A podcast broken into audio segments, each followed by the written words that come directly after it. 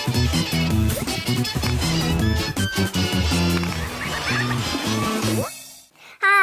来到动漫界的美漫时间。天下武功，唯快不破。在美漫中，闪电侠和快银这两位来自不同公司的漫画角色，一直都是读者最爱对比的。两位超级英雄都以非凡的速度著称。快银继承了万磁王的变种人血脉。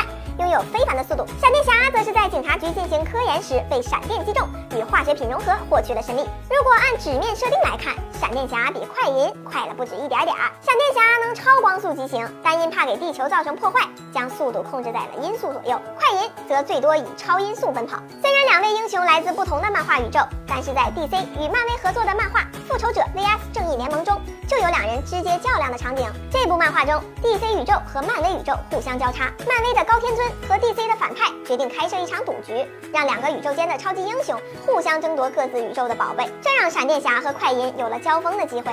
但是可但是，漫威和 DC 都不会做贬低自家选手、成就对手的事儿呀。漫画中，在 DC 宇宙时，闪电侠拥有神速力，甩快银 N 条街；而在漫威宇宙，快银则完虐闪电侠。哎呀，没办法，护犊子嘛，咱们看官只能呵呵哒了。除了漫画方面。这几年，快银、闪电侠都相继登上了大荧幕。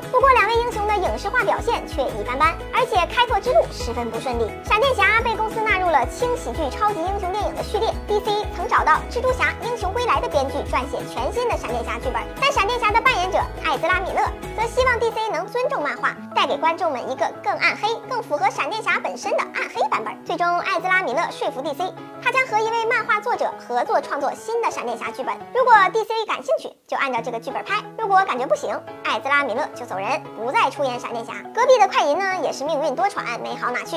漫威电影宇宙的快银，早在奥创二中就死于非命了，并且自从二十世纪福克斯影业被迪士尼收购后，X 战警电影将会彻底重启。除了死侍外，所有的 X 战警都将前路未卜。X 战警黑凤凰将是快银的最后一部影视作品，以后快银能否登场，还要看漫威的电影计划了。两位超级英雄，你更爱哪一个呢？留言说说吧。感谢收看，咱们下期见。